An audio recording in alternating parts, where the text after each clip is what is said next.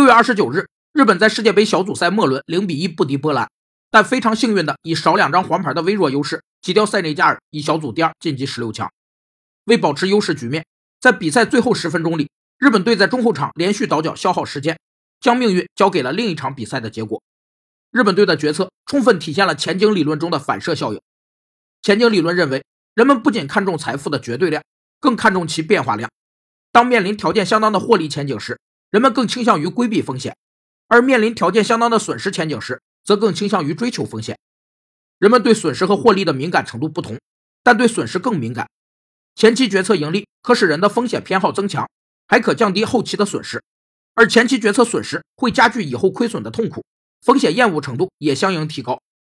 赛后，日本队长长谷部诚就消极比赛行为向球迷们道歉，但他同时表示，对世界杯来说，胜负才是唯一的。现在日本队可以继续征战世界杯。